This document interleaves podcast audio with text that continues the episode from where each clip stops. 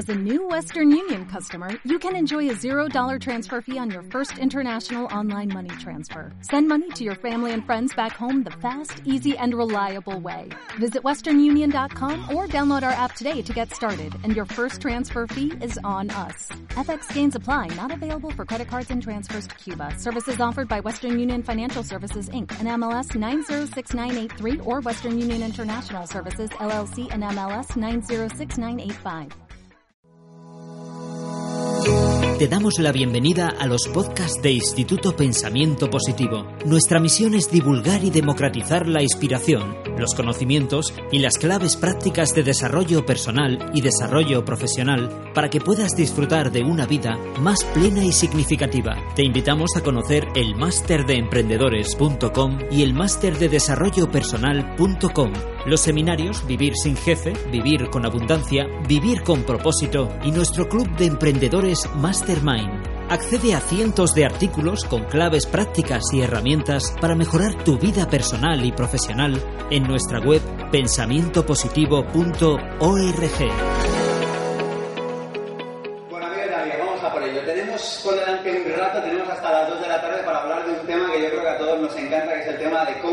tomar decisiones. ¿Alguien en la sala en algún momento ha tenido que tomar una decisión trascendental en su vida y se ha visto así como de decir, wow, ¿qué hago? ¿Alguien ha tenido este marronazo? Vamos a decir, en los últimos... no acabamos ni la pregunta, ya levantamos la mano, venga, va, lo que sea.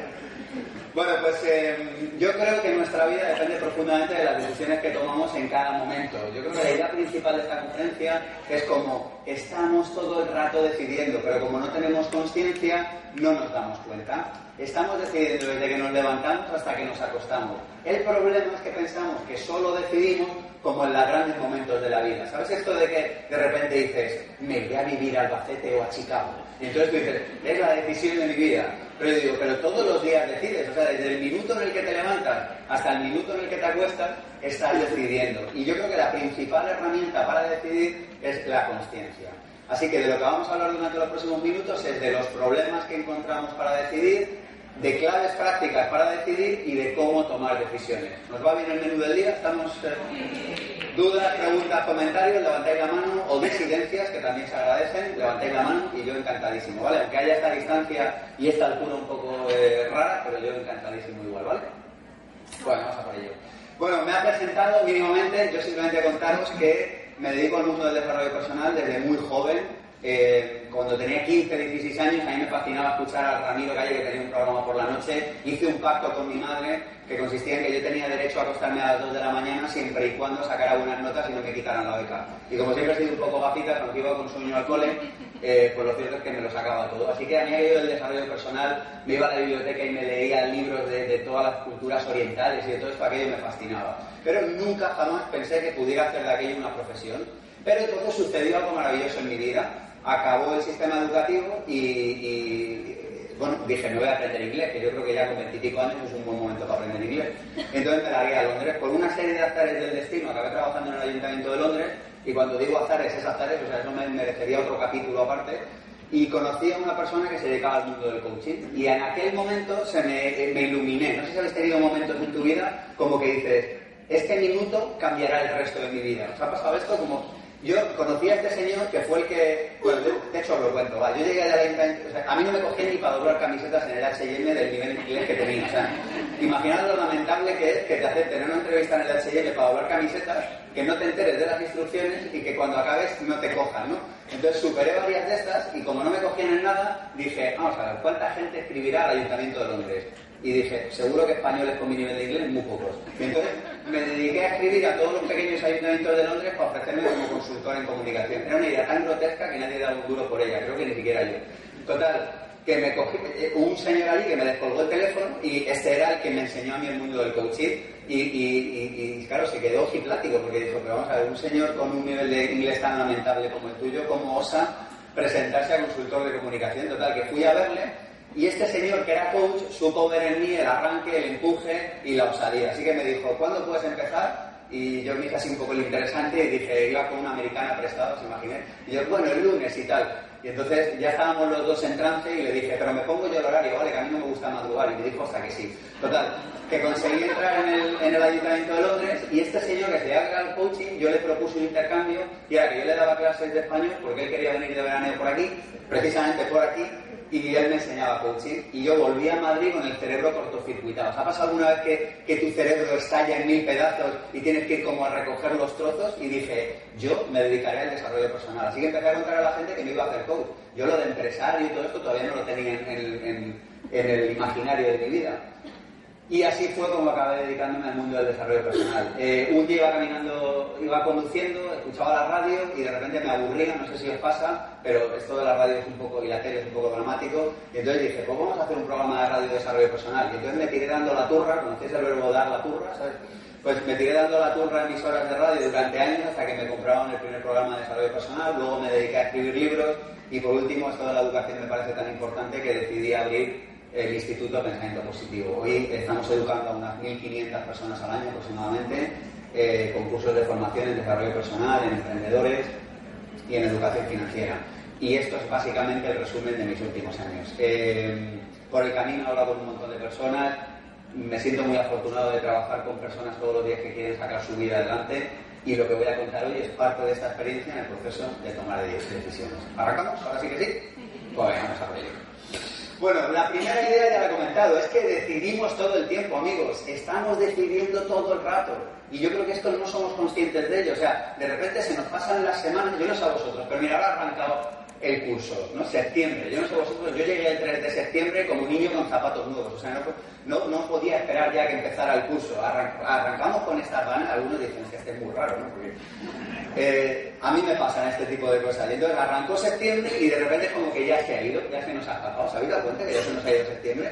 Bueno, pues yo creo que cuando seamos mayores nos pasará esto, diremos, uy, se nos ha ido la vida ya por el camino. Entonces yo creo que no nos damos cuenta de que cada día tomamos decisiones. Yo tengo una herramienta, la conferencia será con herramientas prácticas bajadas a tierra, espero que os sean útiles, y tengo una herramienta para darnos cuenta de que decidimos todo el tiempo, que es la de las tres eh, rocas o los tres objetivos cada mañana antes de salir de la cama, antes de salir de la cama, insisto, he dicho que era antes de salir de la cama. ¿Cuándo hay que hacerlo entonces? Antes de salir de la cama, tú tienes que salir ya con tres objetivos claros de la cama, porque como te líes, ya no te cuento cómo abras el correo electrónico, o sea, como abras el correo electrónico, tu día ya se ha ido al carajo. Porque entonces, en lugar de gestionar tus prioridades, empiezas a gestionar que las prioridades de los demás. Entonces las liado.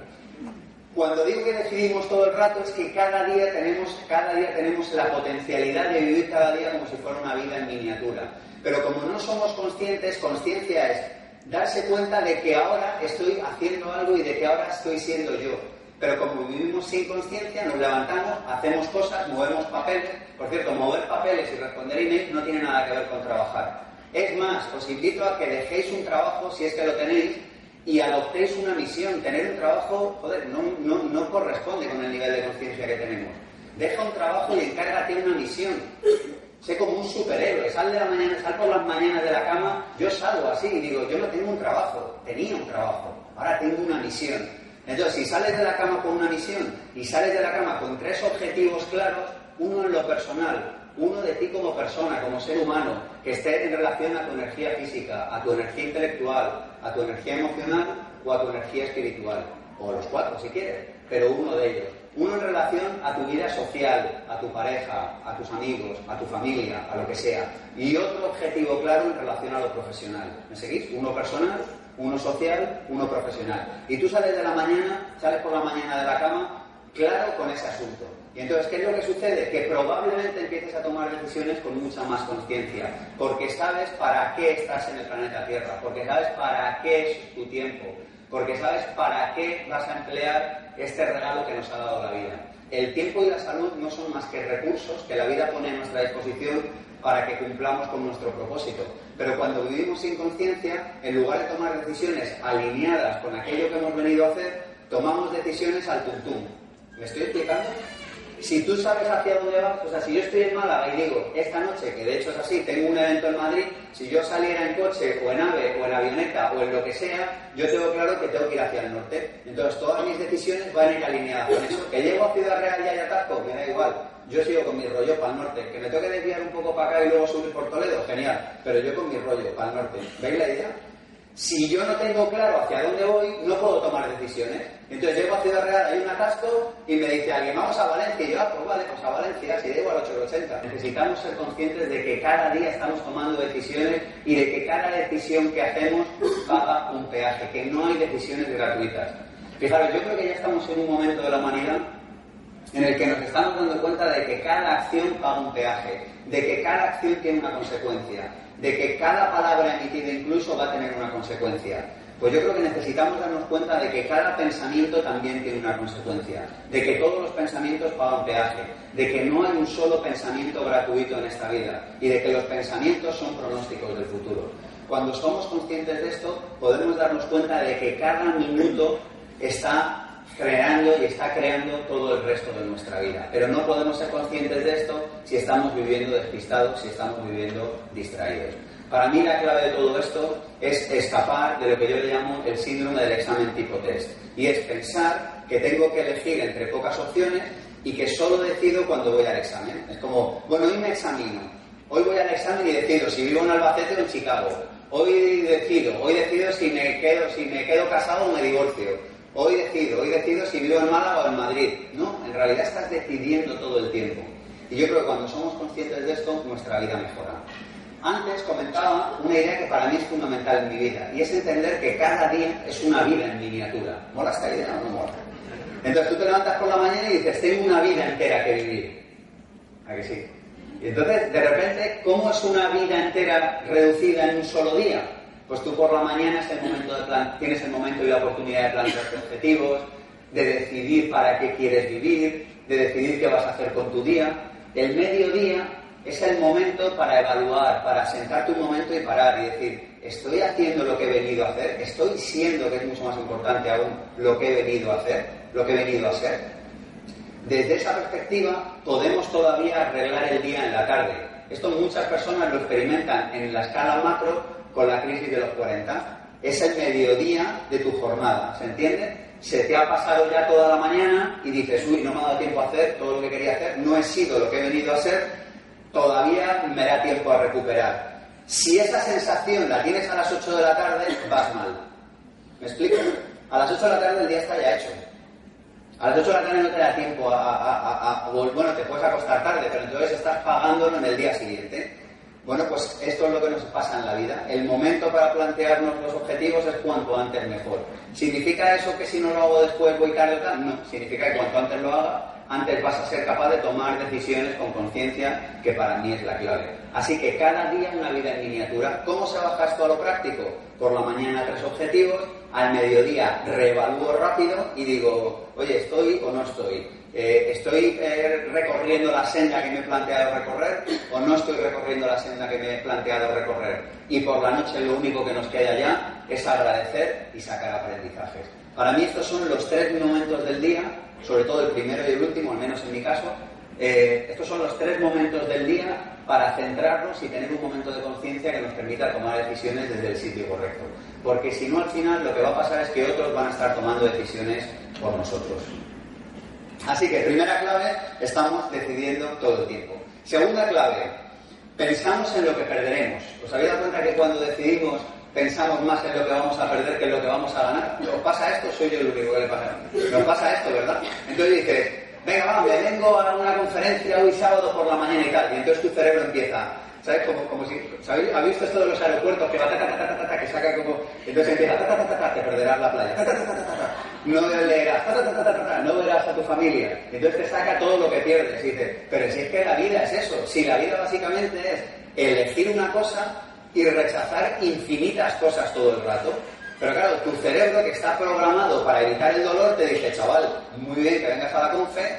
Por cierto, habéis tomado la decisión correcta porque no. Muy bien que vengas a la confe, pero te estás perdiendo la playa, te estás perdiendo el deporte, te estás perdiendo la lectura, te estás perdiendo la limpieza de casa y todas estas cosas que se hacen los fines de semana. ¿sí?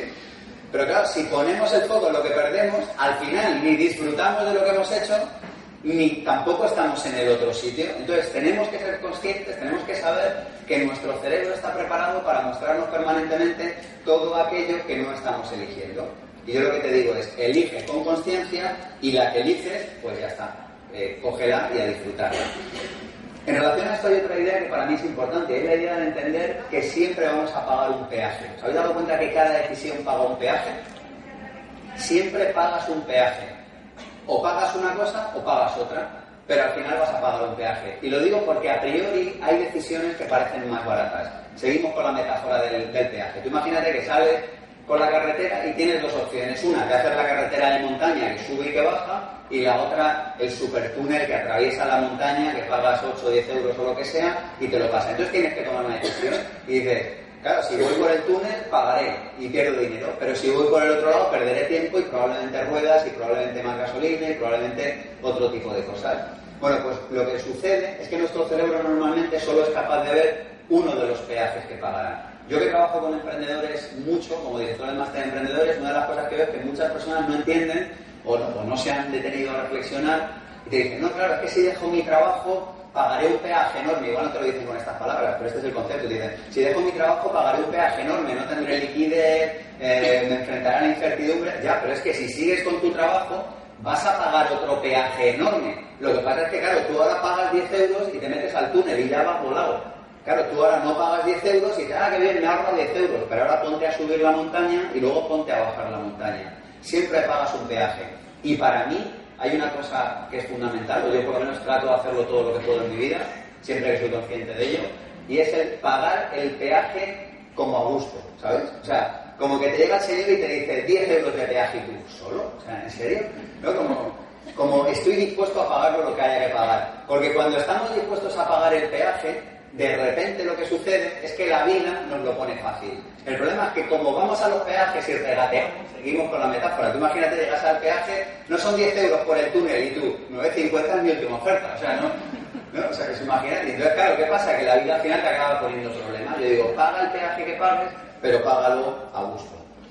¿Qué es lo que sucede si no pagamos el peaje a gusto? Que entramos en parálisis por análisis. Aquí nos pasa, pero ahí, fuera a la gente le pasa, ¿sabéis? O sea, ¿Sabéis lo que para, sabemos lo que es parálisis por análisis, ¿verdad? ¿Sí? Que es como que empiezas a valorar opciones y no tomas ninguna y dices, ah, necesito pensar un poquillo más. Mira, yo el otro día estaba hablando con un amigo y, y, decíamos, ¿qué metáforas podrían expresar nuestra vida de empresarios emprendedores? Y al final dimos con una que era como la clave. Y decíamos, mira, esto de hacerse empresario emprendedor, ¿se puede decir empresario ya en España o todavía no? Bueno, yo pues acaso digo dos. Digo, esto es como tirarte de, un avión en marcha y tener que ir montando el paracaídas por el camino, ¿sabes? O sea, básicamente es esto, ser emprendedor. Tú te tiras y entonces por el camino dices, no, la A con la B y hay que atornillar y tal, y tú y solo dices, entonces vas viendo que los árboles ya no son una mancha verde, empiezas a ver ramas y que no, que hay que apretar aquí para que el, el paracaídas funcione y tal. Entonces yo creo que a veces la vida tiene un poco más de tirarse en marcha del avión y ya ir montando el paracaídas por el camino que quedarnos en parálisis por análisis.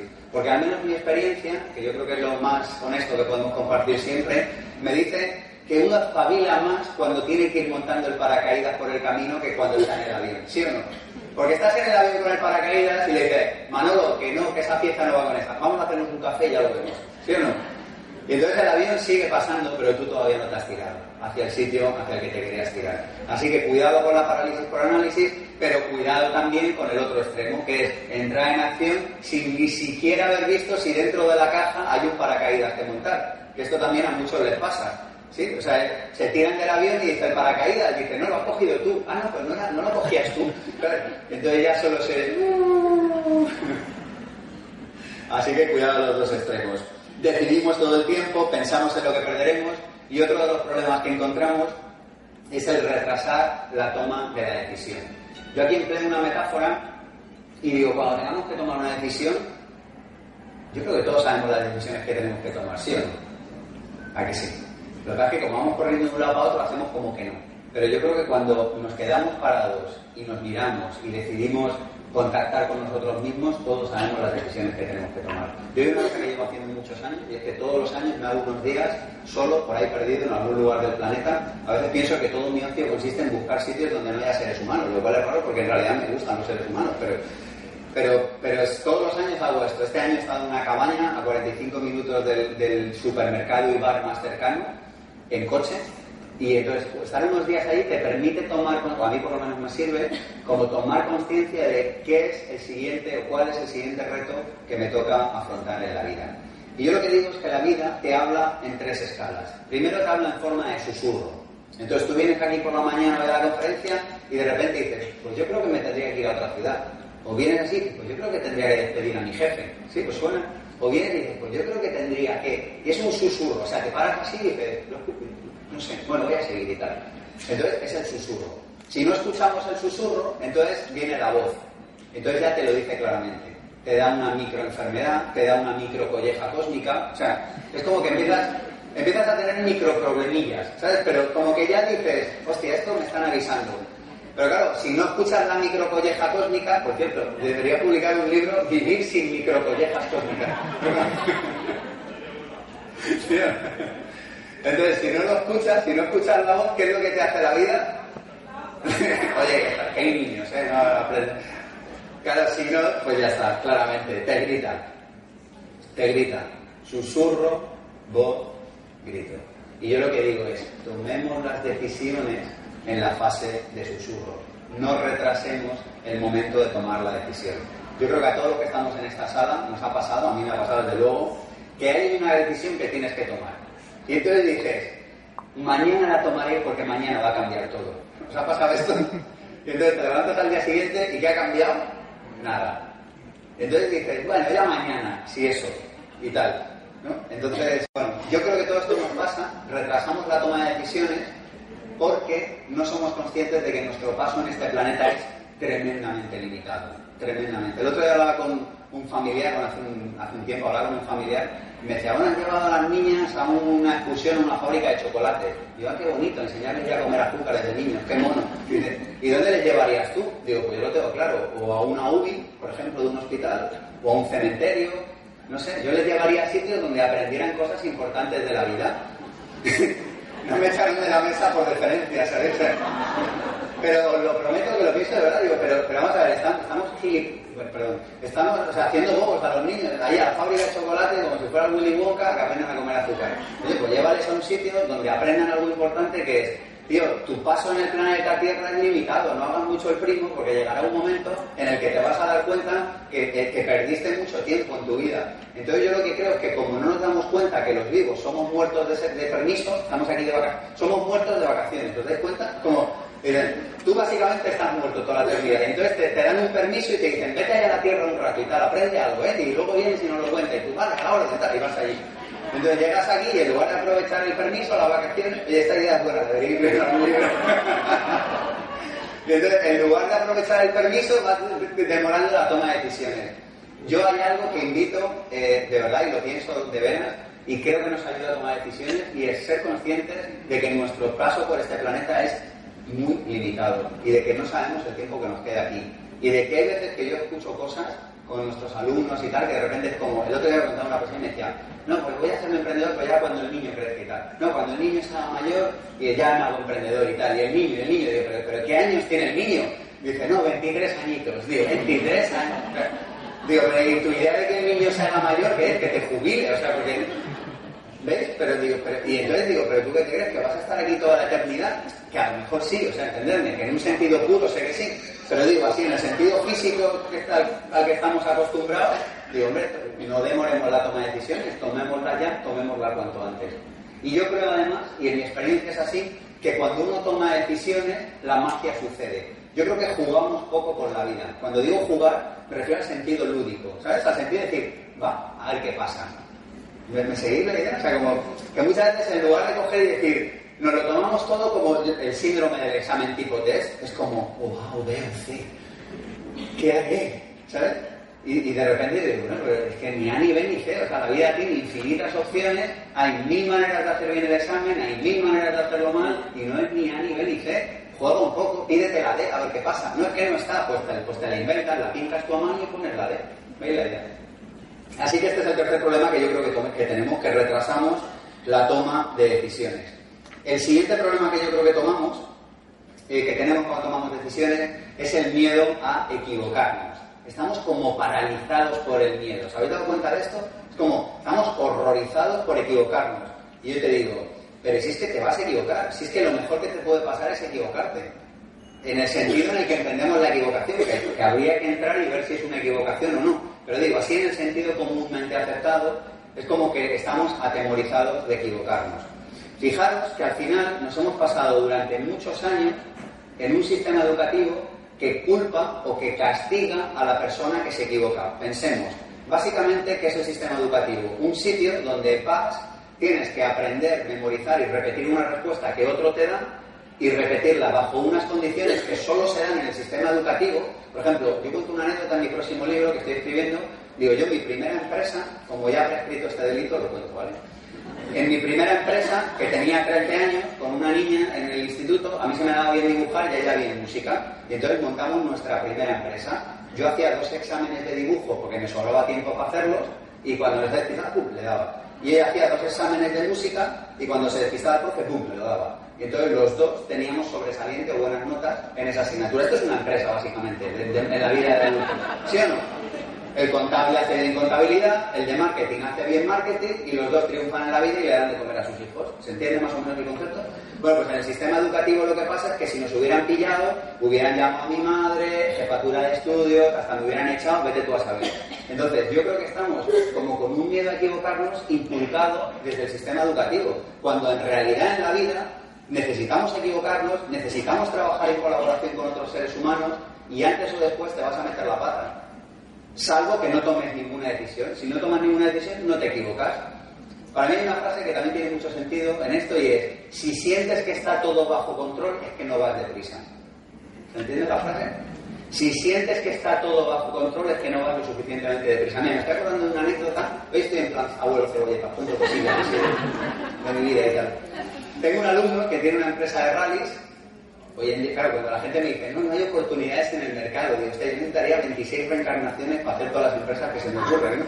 Bueno, este tiene una empresa de rallies y a mí, como me gustan los coches, me dijo un día, oye, ¿quieres que vayamos al Jarama a correr? Y digo, vamos, ya, no hay más que hablar y tal. Y en la primera curva, me estuvo explicando el día anterior y tal, y yo ahí ya con el coche a 200 y tal, y no se me olvidaron, en la primera curva, me micro levanté el pie del acelerador y me metí un grito enorme, porque si tú en una curva, cuando entras muy deprisa y los neumáticos van haciendo este sonido, eh, levantas, el coche hace trompo y te, sale.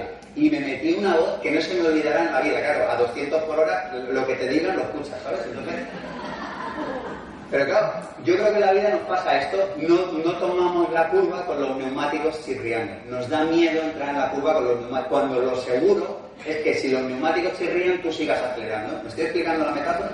Pero como estamos atemorizados por equivocarnos, al final ni entramos en la curva, ni entramos al jarama, al, circuito de coche, ni tomamos ninguna decisión. Y lo que es que antes o después te vas a equivocar. O sea, seamos conscientes de que hemos estado muchos años en el cautiverio educativo y que dentro de ese cautiverio funcionan una serie de normas que en la vida real no funcionan. ¿Esto se entiende? Hay una serie de cosas que solo funcionan ahí dentro. Es un mundo con sus propias reglas. Es como si yo me fuera de repente a vivir a otro planeta, pues tendría que aprender las reglas de ese planeta. Pues en ese planeta se culpa equivocarte. Es decir, lo que se valora es que tú repitas lo que otro ha hecho y lo que se culpa es que tú no sepas repetir la respuesta que otro ha inventado. Y esto yo creo que deja secuelas de por vida en nuestra existencia. ¿Que hay veces que hay que aprender la respuesta de otro? Por supuesto, entendedme. ¿Que hay veces que hay que aprender lo que el otro ha hecho? Indudablemente. Yo soy un lector empedernido, me encanta aprender, leo biografías, estudio cada día de mi vida y cada año de mi vida, en fin, pero que hay un momento en el que también hay que actuar y hay que equivocarse. Así que vamos con algunas claves para aprender a tomar decisiones, vamos con ello, hemos visto los problemas, vamos con las, con las claves. Bueno, primera idea para tomar decisiones. Ninguna decisión es gratis. Esta ya la hemos visto antes de pasada, pero vamos a profundizar en ello. Hay una ley en el universo, yo la cuento en mi libro Vivir con Abundancia en el seminario, que es la ley de la causa y el efecto. Todo lo que hacemos tiene una consecuencia. Punto. Entonces, lo que nos queda es aprender a tomar decisiones con conciencia, aprender a tomar decisiones estando centrado. Yo esto le llamo el observador observado. Tú imagínate, si me pongo así de lado, que yo puedo ver la vida desde aquí, esta es una visión que tengo de la vida, pero hay otra visión de la vida que es desde aquí. ¿Se entiende la metáfora? Desde aquí observo y desde aquí soy el observador observado. Es decir, me veo a mí mismo en el proceso de tomar la decisión. Yo creo que cuando tomamos decisiones desde el observador observado, somos mucho más conscientes. Y entonces, en lugar de tomar la mala decisión, tú estás aquí y dices, le voy a meter un grito a esta persona, voy a comerme esto que sé que no debería comérmelo, voy a seguir en este trabajo que sé que no debería seguir, lo que sea. Pero cuando estás desde aquí, dices, mírale que simpático, si quieres seguir en el trabajo que sabe que se tiene que ir. ¿Se entiende la idea? O desde aquí dices, pero mírale que majo, si se quiere comer una cosa que no quiere comer, que no debería comer. Entonces, desde aquí, desde el observador observado, podemos tomar decisiones desde un sitio mucho más consciente. Y sobre todo sabiendo que hay una ley en este universo que es la ley de la causa. ¿Alguien se ha quedado con La ley de la causa y el efecto que dice que cualquier cosa que acontece en este universo, en el plano de lo físico, es un resultado.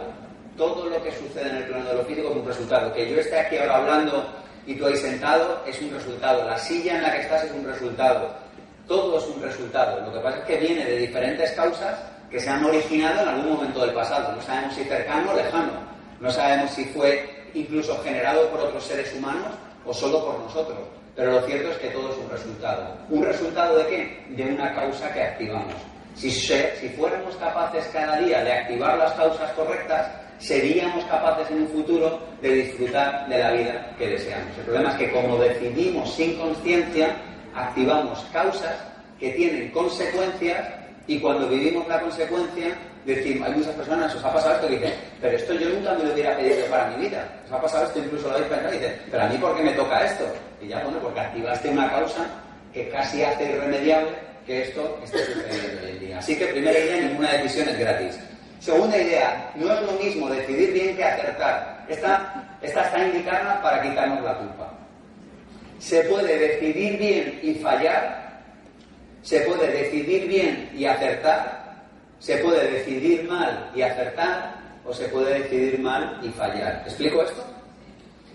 Lo importante es aprender a tomar, o sea, lo importante es aprender a tomar decisiones bien. Lo importante no es acertar. Yo me puedo subir en un coche a 200 por hora, venir de Madrid aquí, que no me pare la policía, no tener ningún radar y no estrellarme. Pero la decisión no está bien tomada. ¿Me explico?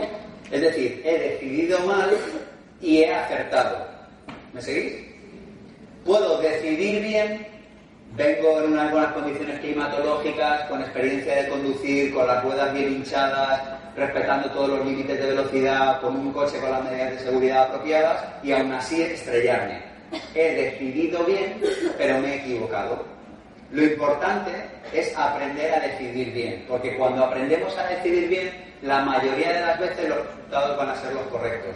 ¿Cuál es el problema? Que, o sea, que confundimos decidir bien con acertar. Y hay veces que decidimos mal y acertamos. Siguiendo el ejemplo, claro, yo puedo venir a 250 con el coche y no estrellarme y digo, ah, no, he decidido bien. No, no has decidido bien, has tenido suerte, que es diferente. Entonces, para mí lo importante es que aprendamos a tomar decisiones internamente. ¿Queremos saber cómo se hace? Yo también, que alguien me lo cuente. Bueno, yo no tengo la llave ni la clave para esto, pero puedo contaros un par de cosas que a mí me funcionan y que sé que funcionan. Una de ellas es, eh, que yo utilizo es, cuando tengo que decidir entre varios escenarios, visualizar los diferentes escenarios y ver cómo me siento con cada uno de ellos. Como nuestro cerebro es muy inteligente, pero se lía con algunas cosillas, por ejemplo, una de las cosillas con las que se lía es que no distingue bien entre visualización y realidad. ¿Esto lo sabemos? Conocéis el típico ejercicio, imagínate que muerdes un limón y empiezas a salivar como si no hubiera un mañana. Bueno, pues en la realidad, o sea, cuando visualizamos sucede lo mismo, de manera que si yo visualizo A y veo cómo me siento, y luego al día siguiente visualizo B y veo cómo me siento, eso ya me está dando una pista de cómo o por dónde podría, uy, perdón, de por dónde podría empezar a decidir. Otra cosa es que no lo he quitado. Oye, no, sí importa. Otra cosa que nos puede ser útil a la hora em, de decidir, además de visualizar los diferentes escenarios es el, el, escribirlos, el coger y decir, me voy a hacer, si tienes problemas visualizando, o no te gusta, o te cuesta, o lo que sea, otra cosa que puedes hacer es escribirlos y decir, me voy a escribir cómo sería un día después de tomar la decisión A, me voy a escribir cómo sería un día después de tomar la decisión B. Pero en cualquier, tanto si visualizas como escribes, a donde quiero ir a parar es a que tú necesitas contactar con tu verdad más íntima, con tu verdad más esencial. Hay un montón de bibliografía al respecto, hay un montón de investigaciones al respecto. Si leéis sobre, eh, por ejemplo, eh, un libro que se llama La Matriz Divina, que habla de esto, hay mucha bibliografía al respecto. Pero básicamente la información que necesitamos para poder tomar las decisiones está dada de antemano. El problema es que no sabemos acceder a ella. ¿Y cuál es la manera de acceder a esa información? Contactar con nuestro yo más íntimo. ¿Os ha pasado en alguna ocasión que tomáis una decisión, te equivocas y luego dices, hostia, es que lo sabía. O sea, soy yo el único primo que le ha pasado esto a alguien. ¿Nos ha pasado sí o no? Sí. Nos ha pasado. Pero fíjate que tú en el fondo ya lo sabías. Ya lo sabías, porque la información que necesitas para poder tomar las decisiones está siempre disponible para ti. La información que necesitas para poder tomar las decisiones está siempre disponible para ti. Con lo cual, lo que yo te estoy diciendo es que pongas el foco en el proceso de tomar la decisión, no en el proceso de acertar. ¿Me estoy explicando? Concéntrate en tomar bien la decisión. Y para mí la clave de tomar bien la decisión es contactar con tu emocionalidad para decirte qué camino llevar. Una vez que ya sabes el camino, utiliza otro tipo de herramientas. Utiliza Excel, utiliza marketing, utiliza cursos, utiliza lo que sea menester pero lo primero que necesitamos tener claridad es de cuál es el camino correcto. Una vez que tengo claro el camino, ya escojo si voy en coche, si voy en autobús o si voy en avión. Pero lo primero es ser claro, tener claridad al respecto del camino. Así que no es lo mismo decidir bien que acertar. Idea número tres. Esta es clave. ¿Estáis nerviosos? Deberíais estarlo. eh, cuando decidimos, necesitamos saber cuáles son los objetivos principales y los objetivos secundarios. Y lo primero que hay que tomar en la vida son las decisiones con respecto a los objetivos principales. Es decir, ojalá alguien, y os lo digo de veras, ojalá a alguien me hubiera dicho esto hace 20 años. Lo primero es elegir tu propósito, lo primero es elegir tu misión, lo primero es elegir las tres o cuatro valores o prioridades en tu vida. Y después decide todo lo demás. Después decide las relaciones. Después decide el lugar donde vives. Después decide el coche que te compras. Después decide las chorradas del día a día. Pero lo importante es tomar primero las decisiones esenciales. ¿Qué sucede? Que si no tomamos las decisiones esenciales primero y empezamos a tomar las decisiones pequeñas primero, cuando queremos tomar la decisión de lo grande, nuestra vida ya está llena. ¿Me estoy explicando? Hay una metáfora de un cuento que estoy seguro que todos en esta sala hemos escuchado, que es el cuento del típico maestro, que bueno, en toda conferencia hay que meter un cuento chino y una frase de Einstein, ¿lo sabéis? O sea, yo hago el check y ya lo del cuento chino ya me lo quito del medio, la frase de Einstein viene luego. Seguro que lo habéis escuchado, que coge el maestro chino y llena una, una jarra con piedras grandes y le dice al pequeño saltamontes, oye pequeño saltamontes, ¿está esto lleno y tal? Y el otro que le dice, sí, está lleno y tal. Y entonces coge piedras más chiquititas, las echa dentro de la jarra y las piedras se van amoldando. ¿Conocéis el cuento? Entonces le dice, está lleno y le dice, ahora sí que sí que está lleno, maestro. Y entonces coge arena de playa la echa, la arena se va perdiendo por los huequitos y se llena. Y le dice, ahora está lleno, y el otro vuelve a picar ahí. Y le dice, sí, ahora sí está lleno, maestro. Y dice, pues no, todavía no. Y entonces se coge un vaso de agua y lo llena y le dice, ahora está lleno. Y el otro, no, seguro que hay algo. Y dice, no, pues ahora sí está lleno. Pero si os dais cuenta, al final, si hubiera metido lo menos importante, que en esta metáfora es la arena de playa y el agua, cuando hubiera metido las piedras, el agua y la arena de playa hubiera rebosado. Mientras que si pones primero las decisiones importantes, en este caso las piedras y los cantos, luego te siguen cabiendo en la vida decisiones menos importantes. Así que lo primero es la misión, el propósito, las verdaderas prioridades de la vida, que son muy pocas, y luego todo lo demás. Porque si lleno la vida de todo lo demás, al final no me caben las decisiones importantes. Así que yo creo que estamos en un muy buen momento ahora, en otoño. Yo lo hago todos los años. Todos los años aprovecho para hacer una limpieza de todo en mi vida. Desde el ordenador, una limpieza física, un detox, una limpieza mi casa, aunque tampoco hay mucho, pero bueno, lo poco que hay, aprovecho para hacer limpieza. ¿Por qué? porque yo sé que hay que dejarle hueco a la vida para que nos llene de cosas. Entonces, aunque tiene un pantalón raído, tengo una crisis con un pantalón raído que me gusta para montar en bicicleta. Entonces, de verdad, lo vi esta semana y digo, claro, tengo como el compromiso de tener la casa vacía, pero es que ese pantalón que está raído es muy cómodo para montar en bici y total que estaba y digo, claro, lo tengo que tirar para que entren cosas nuevas. Y digo, es que es tan cómodo para montar en bici, pero en. Momento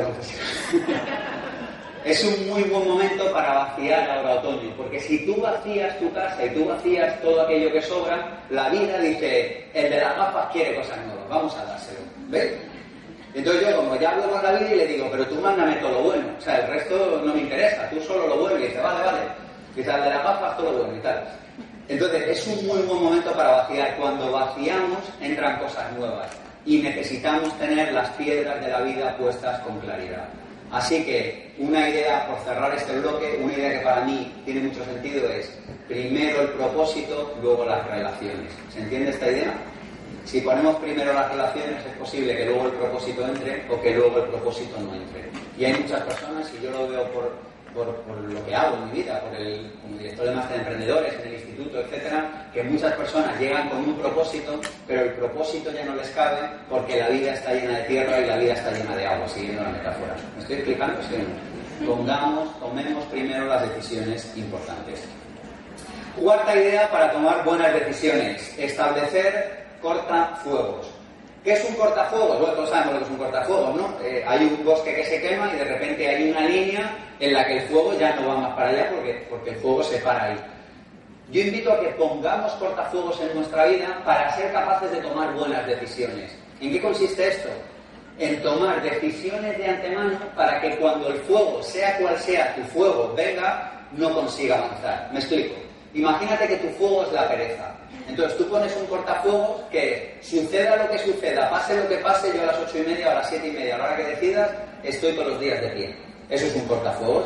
Imagínate que tu fuego es el, sobre, el sobretrabajo, que eres un poco workahólico, pues de repente te pones un, un, cortafuegos que dice, los viernes a las tres, suceda lo que suceda, paro. ¿Me seguís por donde voy?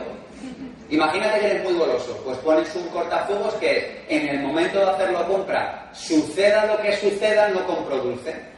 Es un cortafuegos, ¿se entiende? Entonces, de repente estás en casa y dices, uy, voy a para algo de dulce. Y ahora la nevera y dices, el cortafuegos te lo, te lo impide, porque has tomado la decisión antes de tomar la decisión. Yo esto le llamo también hábitos para protegerte de ti mismo. ¿A qué mola el concepto? Claro, hábitos para hábitos para protegerte de ti mismo, por ejemplo, con lo de la compra se ve muy bien muy claro. En el momento de hacer la compra tomas la buena decisión, de manera que luego en casa, ya por narices, tomas la buena decisión, ¿se entiende? Cortafuegos, hábitos para protegerte de ti mismo, cosas que haces para que cuando vayas a tomar la mala decisión no puedas tomar la mala decisión. ¿A qué mola? A mí me encanta. Entonces, Claro, si tú te inventas tus propios cortafuegos y los respetas, al final estás protegido de tu principal enemigo. De tu principal enemigo, aquí nos falta explicarlo. ¿Quién es? Uno mismo, siempre. Igual que nuestro principal amigo. Así que hábitos para protegerse de uno mismo. Siguiente idea. Esta es muy fácil de entender. Salte del cine si no te gusta la película. Ojo, de esta conferencia, ¿eh? no me lo voy a tomar mal. Si has decidido mal, lárgate. ¿Sí o no? Mira, yo hay una cosa que hago todos los años y es que me gasto una pasta en formación en cualquier lugar del planeta. Y este año, en uno de los cursos, me equivoqué. ¿Y qué es lo que hice? Comprarme otro avión y volverme a Madrid. Porque digo, o sea, ya, o sea, ya tomé la primera mala decisión. Esta ya es irremediable. O sea, ya el avión este lo he perdido, este dinero lo he perdido. Digo, ahora lo único que puedo hacer es ganar el recurso más valioso que tengo en mi vida, que es el tiempo. Con lo cual me compré otro avión y de vuelta a casa. ¿Qué entro al cine y no me gusta? ¿Sabes lo que hago? Me levanto y me voy. Si estoy con alguien, digo, pues tú quédate o haz lo que te dé la gana, pues yo me voy. Digo, pues tú imagínate que es el último día de tu vida, que te podría pasar, ¿eh? Imagínate. Entonces es el último día de tu vida. Dices, ¿qué has hecho el último día de tu vida? ¿No? Ver lo que el viento se llevó, que además no me gustaba, ¿sabes? Hostia, es que no, no, no, no lo veo yo eso muy claro. Entonces, si has tomado mal la decisión, abandona antes posible. Abandona lo antes posible. Cada uno de nosotros sabe cuando ha tomado mal la decisión, ¿sí o no? Igual no se lo has contado ni a tu mejor amigo, ni a tu mejor amiga, ni a tu madre, ni a tu hijo, ni a nadie, pero tú sabes si has tomado la decisión correcta o incorrecta. Mi experiencia me dice que cuando he abandonado antes, los daños han sido menores siempre. ¿Sí o no? Y cada uno de nosotros ya sabe si se ha equivocado. Así que la metáfora es, chaval, si la película del cine no te gusta, sal de ahí, molesta toda la fila, haz lo que sea necesario, pero escápate de ahí, porque podría ser tu último día en la Tierra. O no, no lo sabemos. Pero en cualquier caso sales ganando. Siguiente idea, contarnos verdad. Para mí algo esencial, sabéis, bueno, los que me seguís en los vídeos, en los seminarios, tal, sabéis que es un concepto que, en el que insisto mucho. Y es, da igual que tu vida sea un desastre, da igual que te vaya bien o mal, da igual que la vida en este momento te sonría o no te sonría, da igual. Tú cuéntate verdad. ¿Se entiende? Cuéntate verdad siempre, aunque solo sea que te la cuentes a ti. Ya no digo ni siquiera que se la cuentes a otro. Pero tú cuéntate verdad. Y mira, yo, mi vida en esto es un 10 y en esto es un verdadero drama. Pero cuéntate verdad.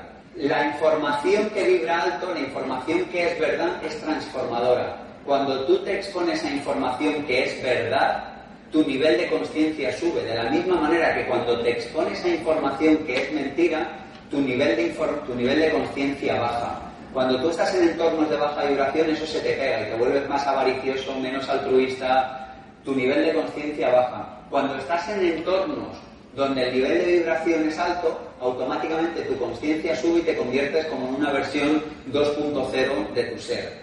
La verdad protege al que la practica y la verdad vibra alto, sea cual sea. Si tu, si tu eh, situación económica es una ruina, decir mi situación económica hoy es una ruina es verdad. Y como es verdad, eleva tu nivel de conciencia. ¿Me estoy explicando ahora mejor?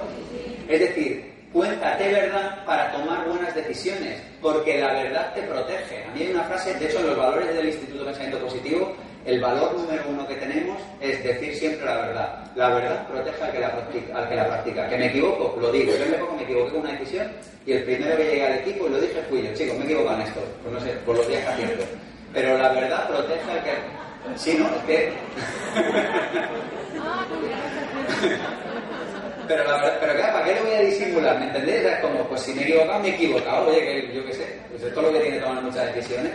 Pero la verdad protege al que la practica. Por eso insisto en que contarte verdad eleva tu nivel vibracional y eleva el nivel vibracional de tu entorno. E insisto, estar en contacto con buena información puede salvarte la vida. Yo hay una cosa, yo estoy muy agradecido a la vida por tantas razones que el otro día lo he pensado y me gustaría hacer un curso solo de agradecimiento, porque es algo como que, como que lo llevo en cada célula de mi vida. Pero una de las cosas por las que estoy agradecido es por todos los seres humanos que han regalado conocimiento al resto de los seres humanos. Yo, por ejemplo, empecé a subir vídeos en mi pequeña escala, por eso hago libros que desde el punto de vista económico es la ruina, o sea, se me ocurren 100 maneras mejores de ganar dinero, y aún así sigo haciendo libros, porque yo sé que la buena información, y a mí me ayudó cuando yo era un chaval de barrio que lo único que me daba una vista de otro lugar del mundo eran los libros de la biblioteca, yo estoy tan agradecido a eso, estar en contacto con buenos libros, con buenas formaciones, en los círculos adecuados de personas, sube tu nivel vibracional y eso te ayuda a tomar mejores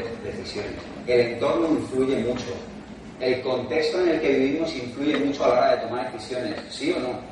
Está, yo, yo digo, si tienes que estar solo, estate solo. Pero si estás con alguien, estate en un contexto donde las mejores decisiones de tu vida sean respetadas. ¿Sí o no? Me debo con una persona que no toma alcohol nunca. De hecho, conozco dos. Tres, pero bueno, ahora se me venía a la cabeza.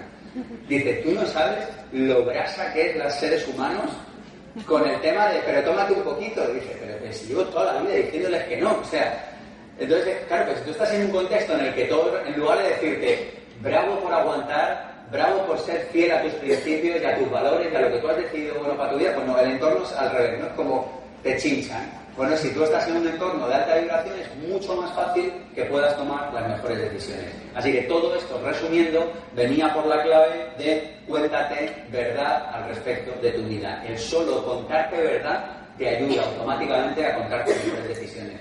Nosotros en el seminario de con Abundancia tenemos una herramienta, hay gente por aquí que sé que lo ha hecho, tenemos una herramienta en la que pedimos a los, a los asistentes de un seminario de finanzas personales que el día uno de cada mes hagan un balance de su situación, algunos dicen que hagan el control de ingresos y gastos y hagan el presupuesto. Son tres horas al mes. o dos horas en una economía normal, no es más. La gente dice, ah, pero por dos horas, ¿cómo va a cambiar mi economía?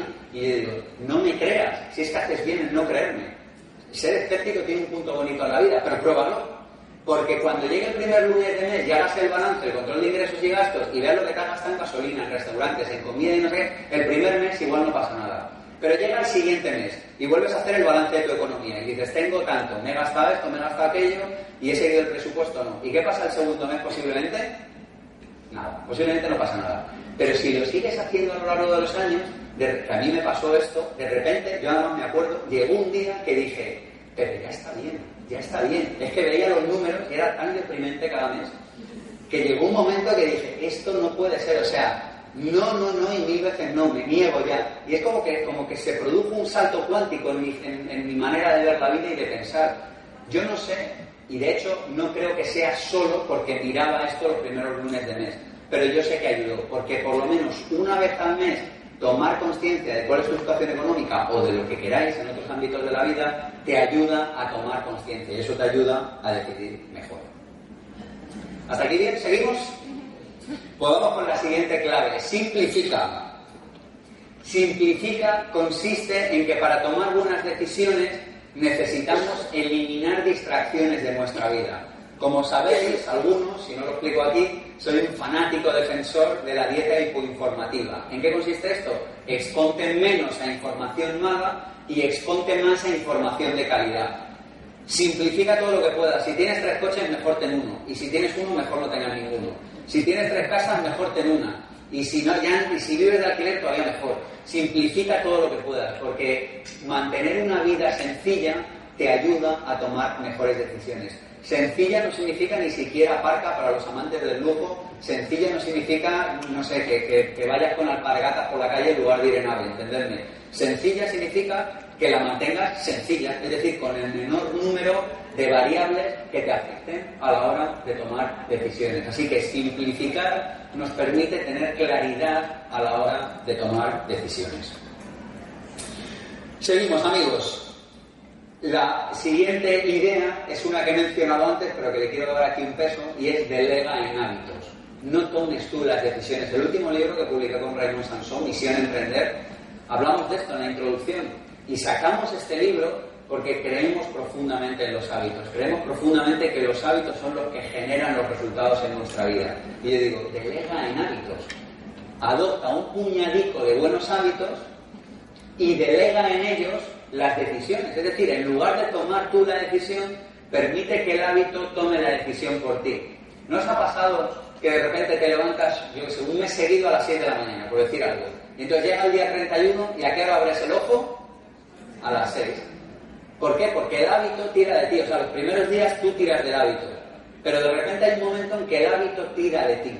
Entonces, lo bueno de esto es que tu cerebro ama el piloto automático. Tu cerebro le fascina estar en modo ahorro de energía. Tu cerebro no quiere decidir, tu cerebro prefiere repetir. De manera que si tú te tomas la molestia al principio de instaurar un hábito, al final el hábito tira de ti para que decidas. ¿Se entiende esto que estoy diciendo? Así que digo, no tomes ni siquiera tú las decisiones, tómalas un rato y permite que el hábito luego a continuación tire de ti. Porque tu cerebro, insisto en esto, ama el piloto automático. Tu cerebro le fascina el piloto automático. Déjale que tome las decisiones. Así que antes de entrar en el último bloque de la conferencia, revisa los apuntes, revisa lo que hemos visto y quédate con tres ideas que digan, wow, de todo esto que hemos visto, estas tres son útiles para mí. Con eso entramos en la recta final de cómo tomar decisiones. Dejamos para esto, nada, 30, 40 segundos. Es un repasar los apuntes y ver qué nos ha servido de lo que hemos visto hasta el momento. Por ello, 30 segundos, un minuto.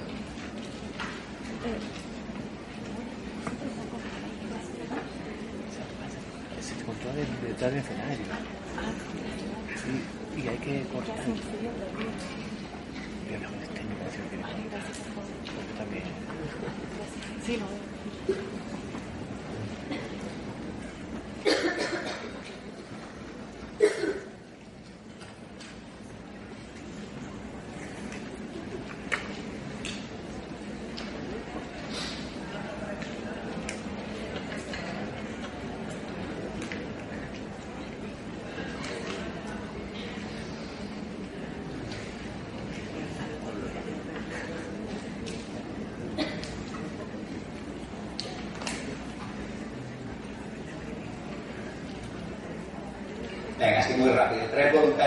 Voluntarios, que la mano y que me digan una idea que se llevan, que digan, a mí esta me ha encantado, esta me llevo puesta. Por cierto, las ideas, voy contigo, las ideas es interesante probárnoslas antes de quedárnoslas. De la misma manera que tú no vas a una tienda y ves un vestido, un americano o lo que sea y dices, ah, me lo quedo. ¿Qué haces primero de quedártelo? Te lo pruebas. Las ideas pruébatelas igual. Ve al probador de ideas, que es la realidad ahí fuera, te pruebas la idea y dices, wow, ¿cómo me queda esta idea? ¿Sí o no? O te la pruebas y dices, esta idea, Sergio, te la devuelvo, esta no va conmigo. Cuéntanos, ¿qué idea te ha llevado? ¿Te quedas con la idea de de los hábitos. ¿Cuál en concreto? ¿Qué...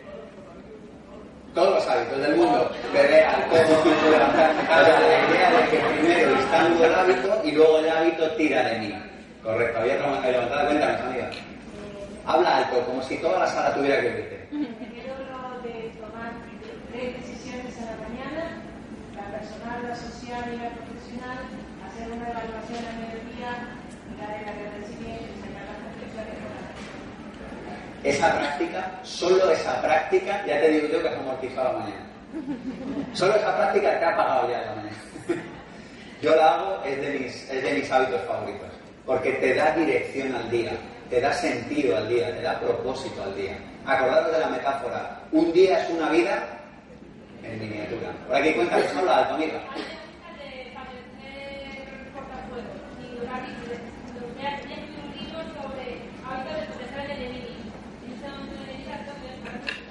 Qué bueno. que lo escriba, dice. Ya está, ya está escrito, se llama Misión Emprender. sí, sí. Tan solo ahora por 16.91. no se han agotado, aquí he traído un montón de libros, pero claro, como al final mis músculos dan para lo que dan, claro, entonces tengo una maleta, he salido por la mañana, que cuando la subo en, lo del AVE, ¿sabes? Yo creo que me lo voy a cargar un día y Sí, claro, porque me la carga la maleta como si, no sé, como si fuera una... ¿Sabéis estos que suben así las piedras, estas del concurso de piedras y tal? Pues me cargan las maletas como si fuera así. En fin, se acabado, pero lo podéis encontrar en cualquier librería. Venga, una última y seguimos. Jugar con la vida. Eh, qué bonito. De atreverse, porque cuando jugamos nos atrevemos a atreverse. Qué bonito jugar con la vida, que sí. Juguemos, hagamos cosas.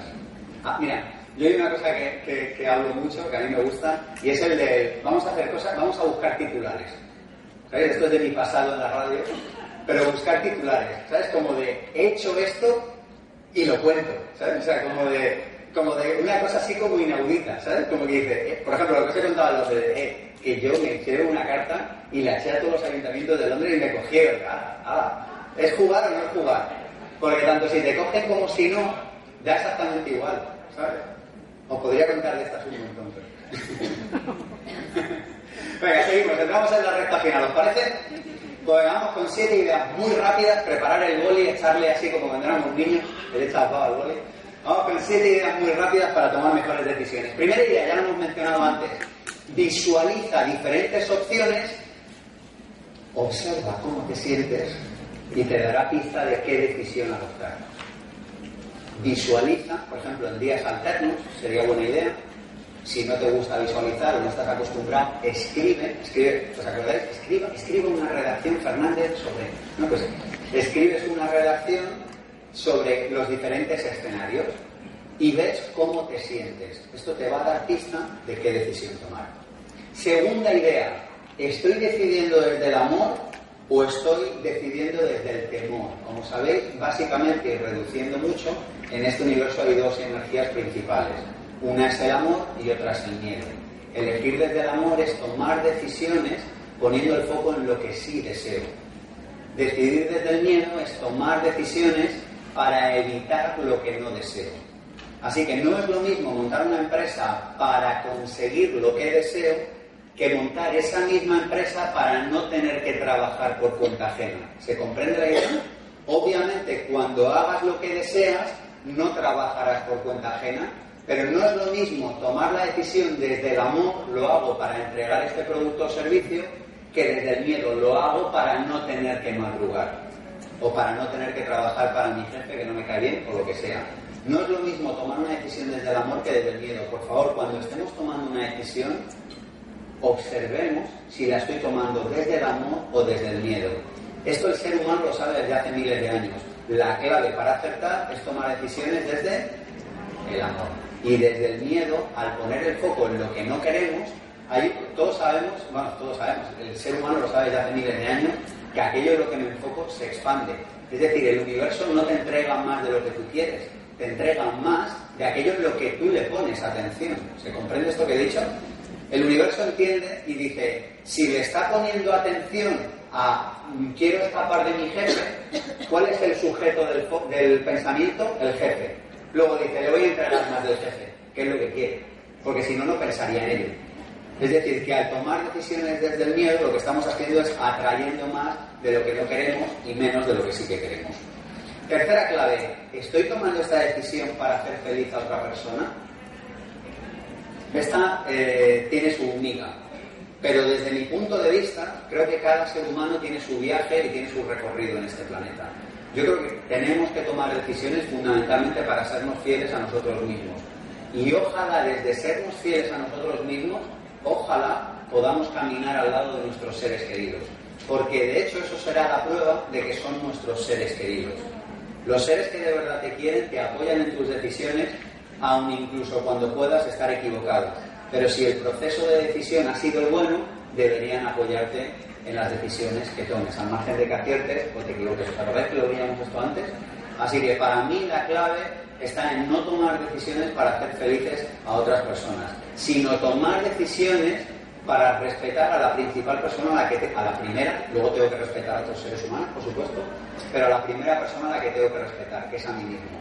¿Qué es lo que suele suceder? Y la experiencia nos lo demuestra una y otra vez, que cuando tomo decisiones para hacer feliz a otra persona, en el fondo no me estoy siendo fiel a mí. Y como no me estoy siendo fiel a mí, los otros, de una manera o de otra, interpretan y dicen, si esa persona no se es fiel a sí misma, ¿para qué la voy a respetar yo? Si ni siquiera ella se respeta a sí misma. Así que yo, incluso cuando me he equivocado en esto, eh, no sé, yo, yo, lo tengo claro, o sea, es, aunque me equivoque, seré fiel a mí mismo. No puedo tomar decisiones para hacer felices a otras personas, porque desde ahí no funciona. Acordar lo que decíamos antes. Primero el propósito, primero la misión, primero las ideas claves de mi vida y luego las relaciones. Cuarta idea, si no te hace feliz ahora, no te hará feliz más adelante. ¿Lo vemos? No hay mucho más que explicar. ¿Os acordáis de una escena de esta película maravillosa que se llama Up in the Air? ¿Os acordáis? De Jorge Clooney.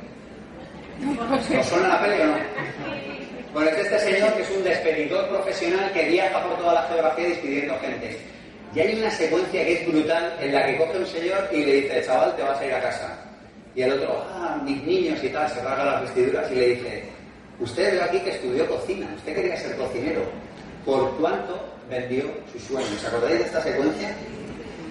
Pues para mí esta es la clave. Es si no te hace feliz ahora, no te hará feliz en el futuro. Si te hace feliz ahora, aunque los resultados no lleguen, te hará feliz en el futuro. Porque toda la vida, todo el futuro de tu vida se está condensando en este día, en este instante, en este momento. Si en este momento no eres feliz, probablemente no lo serás después. Probablemente. Pero lo que sí que está claro es que si en este momento estás haciendo lo que crees que tienes que hacer y eres feliz, lo más seguro es que también lo seas más adelante. Siguiente idea, asume que le caerás mal a alguien.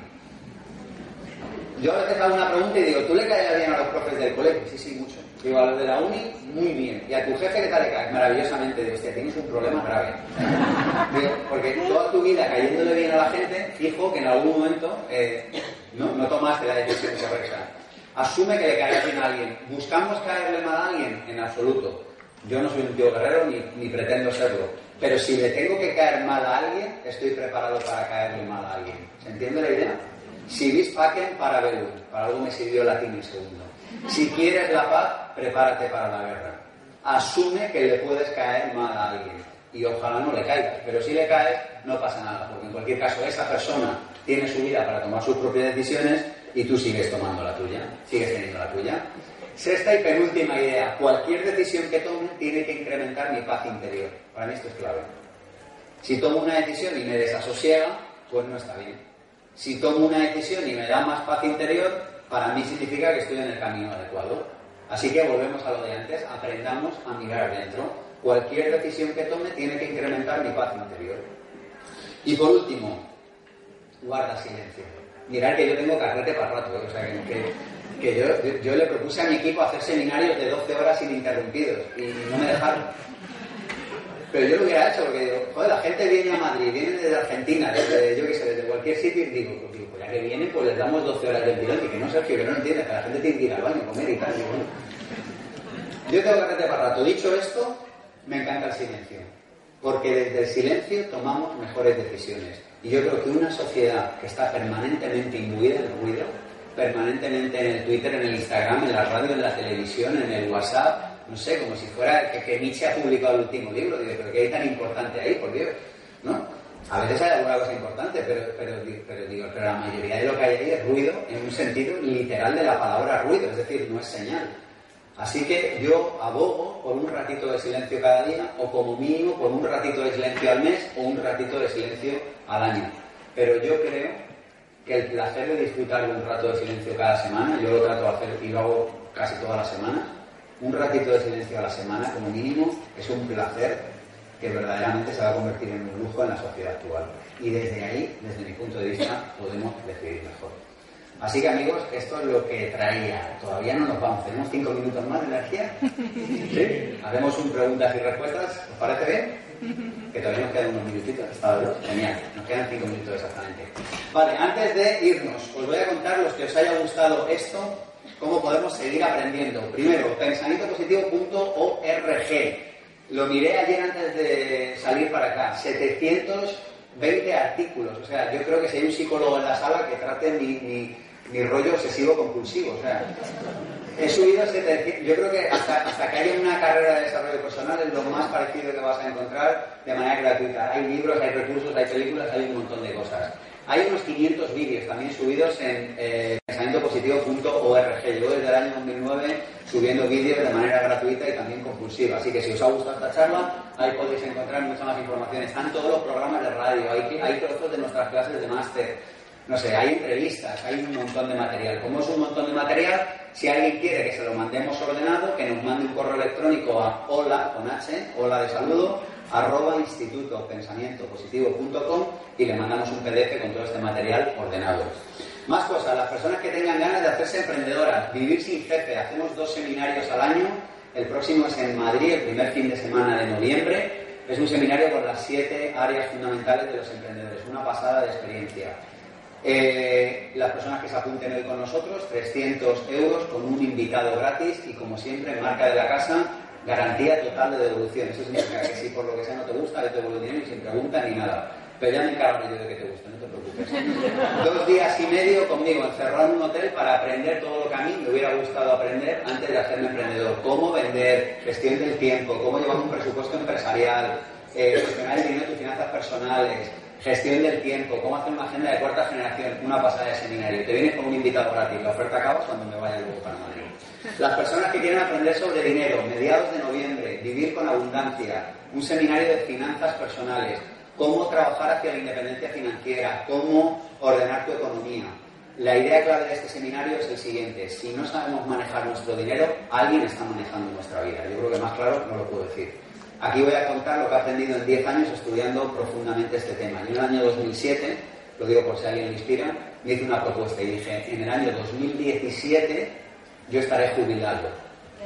¿Mola o no mola? Es decir, tendré ingresos suficientes cada mes sin trabajar, de manera que trabajar será un placer o una opción y tan solo si lo deseo de lo que me dado cuenta es que no me voy a jubilar en la vida. Esto es de lo que me dado cuenta por el camino. Pero por el camino aprendí un montón de cosas de dinero. Y en este seminario las cuento. 300 personas, un invitado gratis para que podáis pagar el AVE, os bajamos el precio para que, ya que venís desde Málaga, os podéis pagar el AVE, precio normal 4,97, con un invitado gratis y con garantía total de devolución. De verdad que es un seminario también súper bonito. Y las personas, por último, que tengan más ganas de aprender, tenemos un máster de emprendedores, 20 fines de semana, para aquellas personas que quieran lanzar su proyecto, tomárselo en serio. Claves prácticas para alcanzar el éxito en tu proyecto. Y el máster de desarrollo personal. Una pasada, lo hacemos en Madrid también, másterdedesarrollopersonal.com, que es un MBA sobre ti mismo. Y vamos sobre las diferentes áreas de tu vida. Autoconocimiento, cuerpo y salud, emociones, espiritualidad, etcétera. Está toda la información, está en una mesa ahí fuera. Así que amigos, espero veros por nuestras conexiones. Si no nos vemos, es un placer igualmente.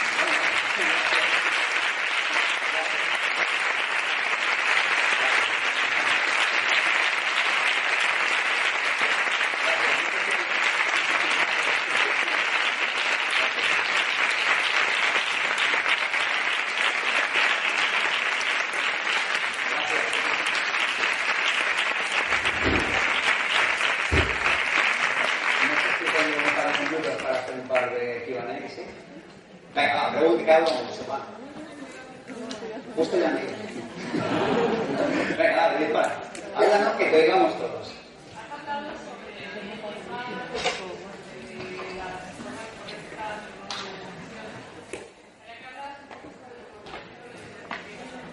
Yo hablo sobre el bien y el mal.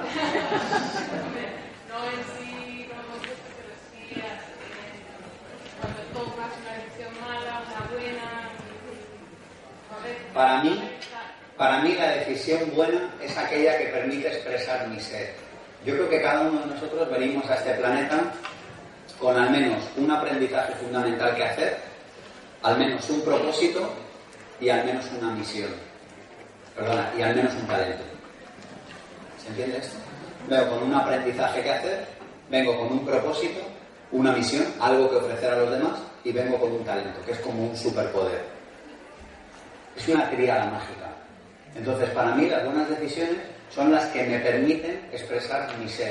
Son aquellas que me permiten, y al final esto va desde mi punto de vista, simplificando, esto va a estar al servicio de los demás. Y luego cada uno lo hace como puede. Uno es fontanero, otro se sube aquí y da la turra, cada uno hace lo que puede. Pero básicamente esto va de estar al servicio de otros seres humanos. Y para mí las decisiones correctas son las que me permiten expresar mi ser, expresar todo mi potencial. Fijaros que venimos con un potencial, es como una semilla.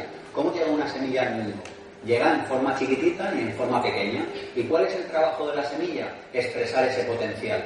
Y esa semilla expresará el potencial salvo que algo externo se lo impida. Los seres humanos venimos y no siempre expresamos ese potencial. Somos semilla, pero a veces decidimos no sacarlo.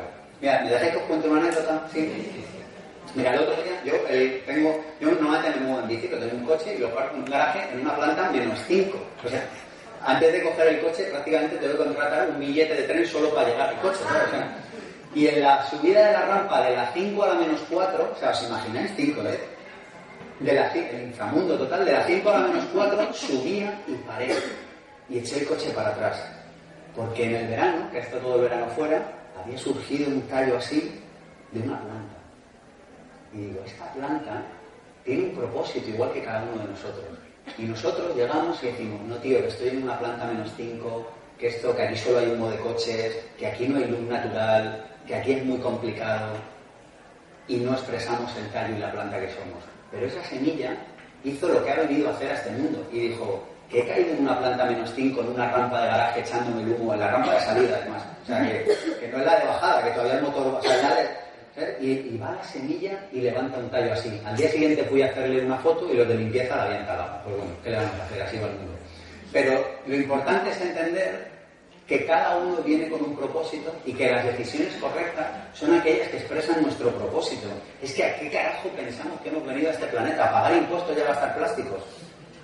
¿A qué, ¿A qué hemos venido aquí? Hemos venido a regalarnos a los demás, hemos venido a aprender a entregar y a recibir amor. Y para mí las buenas decisiones son las que van ese camino y las malas son las que nos alejan de ese camino. Pero cada uno de nosotros viene a este mundo con un propósito y viene con un talento. Y cuando lo entregamos, disfrutamos de esta vida como nada.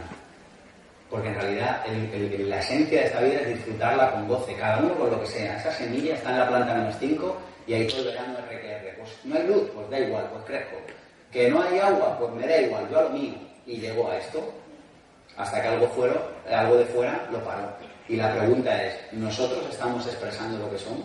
¿O estamos dejando pasar los días esperando a que desaparezcan cuatro plantas de garaje que no van a desaparecer en la vida? Eso es lo que opino. Dale.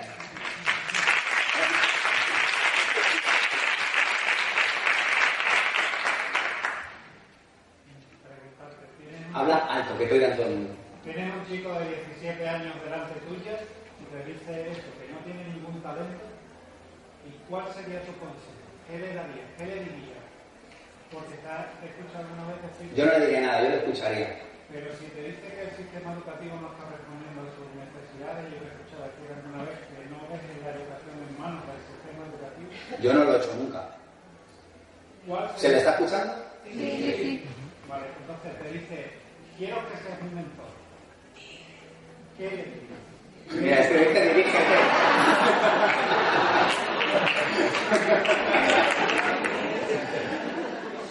que un chaval te ha pedido que tú seas su mentor. Que yo sea el mentor. Yo creo que cada... Vamos a ver, yo no sé qué le diría, que tendría que verlo. Yo creo que necesitamos decir menos a los jóvenes y escuchar más. Eso es así como lo primero que me viene. Y, y yo, más que que me escuchara a mí, que le diría, tío, tienes, si me quieres escuchar de verdad, tienes ahí 500 vídeos. Pero más allá de eso, yo le diría que se escuchara a sí mismo. O sea, yo creo que al final el tema es que estamos todo el rato poniendo el foco fuera. No me va bien porque el presidente, no sé qué, porque el alcalde de tal, porque mi jefe, porque tal. Al final, cada uno de nosotros necesita contactar con su verdad íntima y, y que está dentro de cada uno de nosotros. Y yo creo que a veces hablamos demasiado y escuchamos poco. Claro que diga yo esto ahora, después de los últimos 90 minutos. Pero yo en general, cuando no estoy aquí arriba, de verdad, la gente, yo hablo poco. O sea, que ahora está tiene poca credibilidad. Yo creo que hablamos en lo que es la vida normal, no estas situaciones medio... eh, en la vida normal yo creo que hablamos mucho y escuchamos poco. Eso es lo que creo. Que se escuchara. Que se escuchara y que tú le escucharas. Así que hay veces que lo único que necesita un ser humano es que le escuchen, porque yo le llego y le digo, "Ven, ponte aquí, encuentra tu propósito, tío, y sirve, y fórrate de dinero, y sé feliz, y llora de alegría por las mañanas. Y el otro con su rum rum, ¿sabes? Pues será mejor escuchar a ver qué tiene que decir. Pienso yo, no sé. Venga, ¿alguna última? Venga, dale, dispara. Eh, siguiendo en la línea de lo que dijiste eh, de, toma- de pensar en tomar decisiones propias y no en función de otro, hay una excelente excepción, que es cuando uno es mamá o papá. Correcto, hasta una cierta edad. Claro, porque, porque tomar esa decisión, o sea, dejar de tomar decisiones por vos y tomarlas por él o por ella, te hace feliz, vas alineado con vos mismo y te realiza. Estoy de acuerdo hasta una cierta edad. De todas maneras, las mejores decisiones, o sea, si nosotros al final somos honestos y pensamos qué legado nos han dejado nuestros padres, hay un ejercicio en el vivir con abundancia, no sé que al final me enrollo, nada, fuera. Hay un ejercicio, lo, apunto solamente, que es, que es los cuatro tesoros, los cuatro tesoros que te han dejado tus padres. Eh, y al final, no es lo que nuestros padres nos han contado o no nos han contado, es lo que hemos visto. Y yo creo que el mejor regalo que podemos dejar a otros en el planeta Tierra es cada uno de nosotros respetar lo que somos. Y yo creo que ese es el mayor regalo que le podemos hacer. Y yo veo muchas personas, me encuentro por, el, por la profesión que tengo, por lo que hago, que se amparan en los hijos para no tomar ciertas decisiones. ¿Me estoy explicando? No hago esto porque mi hijo es pequeño. No, chaval, no lo haces porque no te atreves y está bien. Pero, pero no es porque tu niño sea pequeño. Cuéntate verdad. Y luego hay casos, y estoy contigo, es lo primero que he dicho, y cierro con eso. Y luego hay casos en los que es verdad que, que si hay un ser humano pequeño a tu cargo es que no hay más que hablar. Pero pequeño, ¿eh? O sea, lo los 23 no cuentan. No, porque a 20 años ya no tenía paga y aquí estoy. O sea, quiero decir que al final es como, mira, al final nos buscamos la vida y crecemos y salimos adelante. Venga, una última y nos vamos, ¿sí? ¿Listo? Es que no es que no me quiero pasar de tiempo, pero que yo, a ver, cuidado, que yo me quedo aquí todo el día, ¿eh? Pero, venga, vale. Claro. A ver, pero va- vamos por partes. Si he tenido miedo, por supuesto, todos los días siento miedo, igual que tú y que todos. Porque, mira, este es uno de, mis, este es uno de los temas que hace años estudié, investigué, pregunté, hablé, discutí, y era, ¿cómo es posible que en un universo cargado de abundancia, cómo es posible que en un universo cuya esencia es la abundancia, cada uno de nosotros lleve dentro dos vocecitas, abundancia FM, escasez FM, amor FM, miedo FM.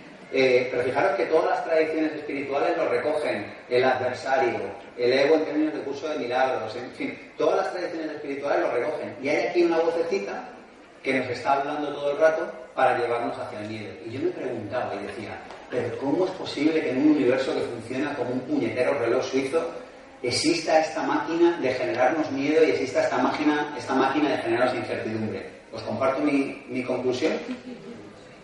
En un universo verdaderamente abundante no te pueden imponer la abundancia. La abundancia, el amor, tiene que ser una decisión que tú tomes. Y la única manera de garantizar que tú tomes la decisión es ponerte dentro abundancia FM y escasez FM, o amor FM y miedo FM. Si digo amor y miedo FM, ¿se entiende? O sea, la vocecita que escuchas dentro todo el rato. La única manera de garantizar que tú tomas la decisión de abundancia desde el libre albedrío es ponerte dentro las dos vocecitas. Porque si solo te pusieran la voz de amor FM, este universo no sería verdaderamente abundante, porque te estaría imponiendo eso. ¿Me estoy explicando? Entonces, si me preguntas si siento miedo, la respuesta es sí, porque todos los seres humanos tenemos esa vocecita dentro que de vez en cuando nos habla, nos hace sentir normal.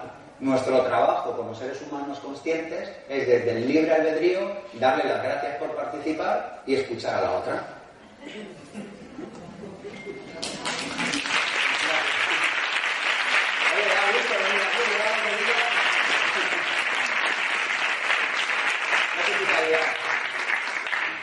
¿Ya había, me habías hecho otra? Paso palabra, no sé, es que... No sé, trabajo todos los días en favor de lo que creo.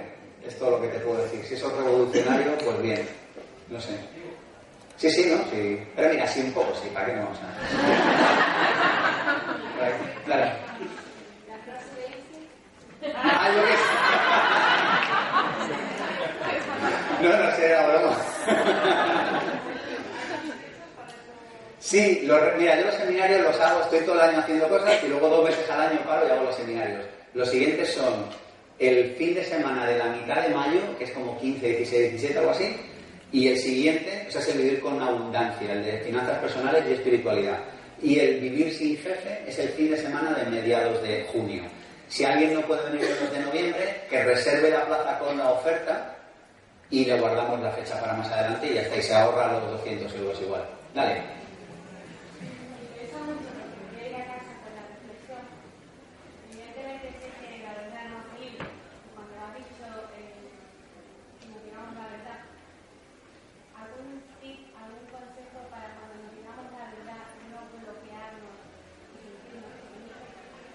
La verdad protege al que la practica. La verdad no te puede. O sea, es tu ego, acuérdate de lo que hablamos hace un momento. Llevas abundancia FM y escasez FM. Y entonces tú te cuentas la verdad y escasez FM entra en acción, ¿sabes? ¿Sabes? Dices, esta es la mía. Y entonces empieza, tú te has dado cuenta de lo pequeñita que eres, te has dado cuenta de que poca cosa eres, te has dado cuenta que no sé qué, pero tú tienes que darte cuenta que es un locutor. Tu libre albedrío te permite elegir la emisora que escuchas en el coche, ¿sí o no? Vosotros pensamiento positivo siempre. Te da, o sea, tú puedes escoger la que quieras en el coche. Pues aquí dentro también puedes escoger la que quieras. ¿Me he explicado? Necesitamos, acordaros de, ¿os acordáis del observador cómo era? Observado. Acuérdate del observador observado. Tú te empiezas a sentir chiquitito, es algo que nos ha pasado a todos, pero tú de repente dices, claro, qué interesante. Entonces te ves desde arriba y dices, mira, está entrando escasez FM. A ver qué dice hoy. ¿Sabes? Y la empiezas a escuchar y entonces te dice, claro, es que es muy chiquitita, porque esto y porque aquí. Es interesante. Y dice, igual ahora le da por llevar y aciertas. ¿Sabes? Dice, igual ahora de repente me coge, porque cada uno al final siempre un dice, igual ahora me siento, me coge una cosa como en el estómago y entonces a los 30 segundos la tienes. Y dices, che, ¿ves? como, mira, acertado. O sea, es el observador observado, para ser capaces de disociarnos de esa energía. No sé si... ¿sí?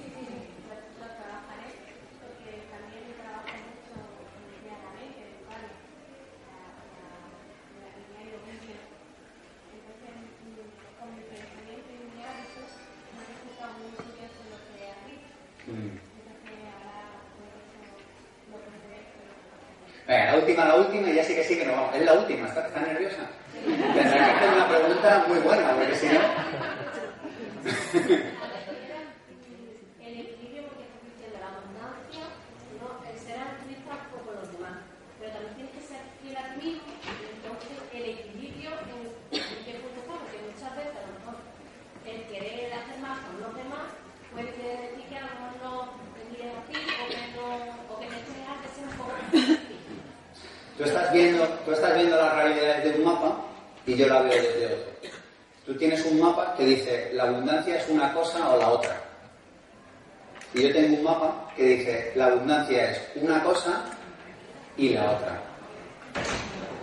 Entonces, con el plano de la ciudad equivocada no llegamos al destino.